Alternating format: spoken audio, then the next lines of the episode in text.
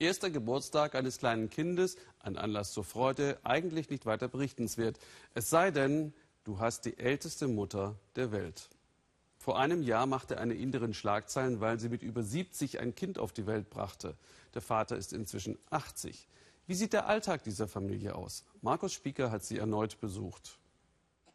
So richtig in Feierlaune ist er noch nicht am Geburtstagsmorgen. Aber Arman ist wohlauf und wie die Mutter sagt, meistens sehr munter, wie kleine Kinder halt so sind.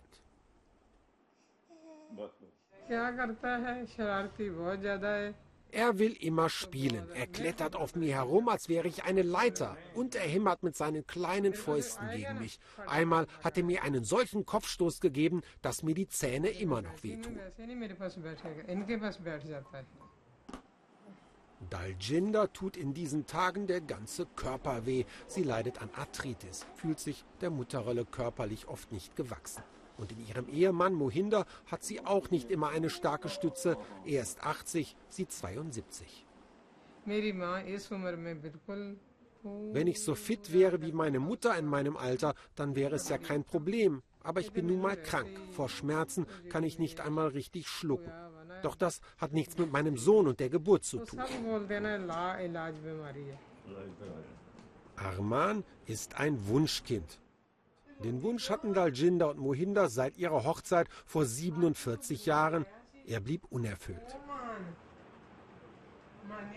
Bis sie im Fernsehen die Werbung einer Klinik sahen, die sich speziell an ältere Frauen mit Kinderwunsch richtete. Zwei Jahre dauerte die Behandlung. Mit einer gespendeten Eizelle gelang schließlich die Befruchtung. Aufnahmen aus den Tagen kurz nach der Geburt. Der kleine Arman, etwas untergewichtig, aber sonst gesund. Daljinder ging in der Mutterrolle auf und war, genau wie ihr Mann, überglücklich. Ich habe immer den Glauben daran behalten, dass ich ein Kind bekommen würde, und jetzt hat es endlich geklappt. Mit dem Elternglück kamen auch Probleme wie das Gerede in der Nachbarschaft. Viele dort sahen die späte Geburt kritisch. Und noch ein anderes Problem zerrte an den Eltern. Sie wurden erpresst. Es gab sogar eine Morddrohung. Eines Tages kriegte ich einen Anruf. Jemand forderte umgerechnet 10.000 Euro, sonst würde er mich töten und unser Kind verschleppen. Ich habe Anzeige erstattet. Wir bekamen Polizeischutz. Wochenlang haben wir uns nicht aus dem Haus getraut. Mittlerweile fühlen sich die Eheleute wieder sicher genug, um mit Arman einen Geburtstagsausflug zu machen. Es geht zu einem Tempel in der nordindischen Stadt Chandigarh.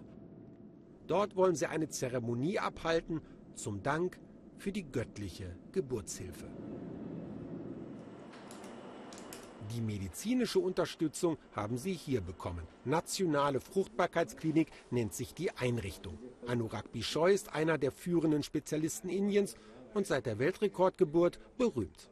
Einige Kollegen haben ihm deswegen Profilierungssucht vorgeworfen. Blödsinn, sagt er. Daljinder war einfach unglaublich hartnäckig und schließlich gibt es doch kein Gesetz, das eine so späte Geburt verbietet.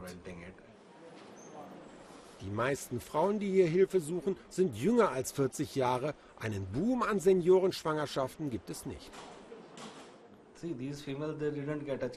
Man darf nicht vergessen, Frauen wie Daljinder hatten früher nicht die Chance einer künstlichen Befruchtung. Anders als heute, da wartet doch keine Frau bis ins hohe Alter. Daljinder und Mohinder sind mit ihrem Sohn am Tempel angekommen. Sie gehören der Sikh-Glaubensgemeinschaft an. Da tragen Männer Turbane. Und Arman bekommt schon mal einen Vorgeschmack.